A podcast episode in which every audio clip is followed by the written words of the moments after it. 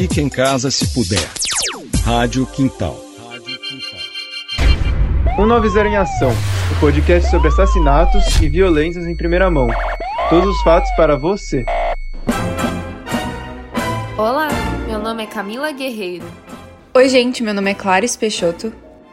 Oi, meu nome é Júlia Marçã e esse é o podcast 190 em Ação. E no episódio de hoje, vamos falar sobre a chacina que deixou cinco mortos no bairro Darli Santos, em Vila Velha, na Grande Vitória, Espírito Santo, no dia 16 de outubro.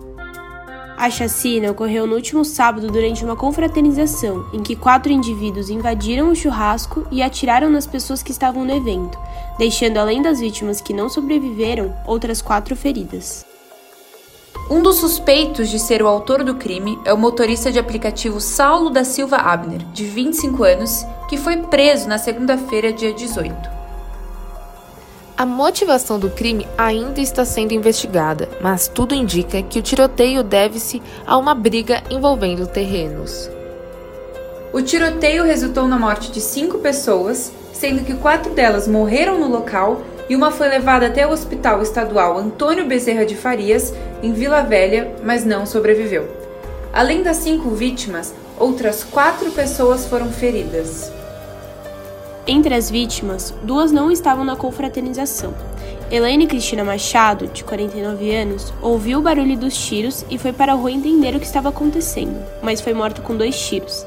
Felipe dos Santos, de 31 anos, também não estava no local ele estava trabalhando em uma barraca de verduras próxima ao local do acontecido e acabou sendo baleado. Felipe foi levado para o hospital, mas não sobreviveu. José Quirino Filho, de 59 anos, Claudionor Liberato, de 59 anos também, e José Roberto, conhecido como Gordinho, foram as três outras vítimas do tiroteio. As quatro pessoas feridas também foram baleadas e estão internadas no Hospital Estadual Antônio de Bezerra Farias. Chegou, entrou no terreno, ficou na entrada do terreno e saiu simplesmente disparando, sem alvo, sem objetivo nenhum. Aonde essa tragédia, né? Esse foi o relato de um pedreiro que foi ferido na chacina. Saulo da Silva Abner, de 25 anos, foi preso no dia 18 de outubro e acabou confessando o crime. Ele contou que, após invadir um terreno na região, descobriu que mais três pessoas também tinham invadido esse mesmo local e estavam naquele churrasco que aconteceu no sábado. Assim, ele afirmou que o motivo do crime era por disputa de terreno e os seus alvos eram José Quirino e os mais dois sobreviventes. De acordo com a polícia, antes da chacina, Saulo tinha usado cocaína e já possuía passagens pela polícia por tráfico de drogas, posse ilegal de arma de fogo e pela lei Maria da Penha. O sujeito criou um álibi. Ele fez um boletim de ocorrência informando ter sido sequestrado por três homens e dizia que os homens haviam roubado 10 mil reais e ele havia sido trancado no porta-malas de um dos carros dos sequestradores. Apesar da invenção do álibi, Saulo estava sendo procurado pela polícia e tentou fugir, mas foi capturado dentro do armário de uma casa. Ele foi preso por posse ilegal de arma de fogo e munição, além da morte de cinco pessoas e por tentativa de homicídio de quatro pessoas. Obtivemos a informação da Prefeitura Municipal de Vila Velha da placa do veículo e percebemos que esse indivíduo ficou por aproximadamente 30 minutos no bairro. Portanto, ele ficou durante 30 minutos fazendo monitoramento das suas vítimas.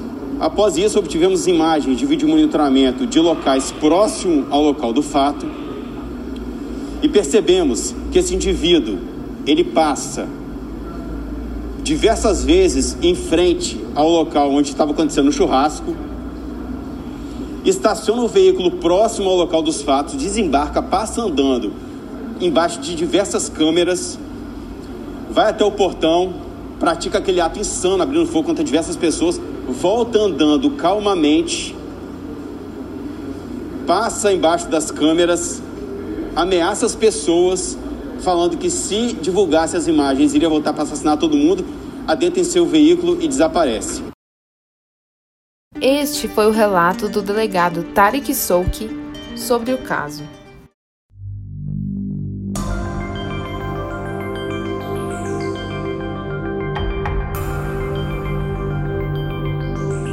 E assim termina o episódio de hoje. Até a próxima! Obrigada, ouvintes! Casper no Quintal. Casper no Quintal é um projeto de voluntários e voluntárias do curso de jornalismo da Faculdade Casper Libero com a rádio web Quintal.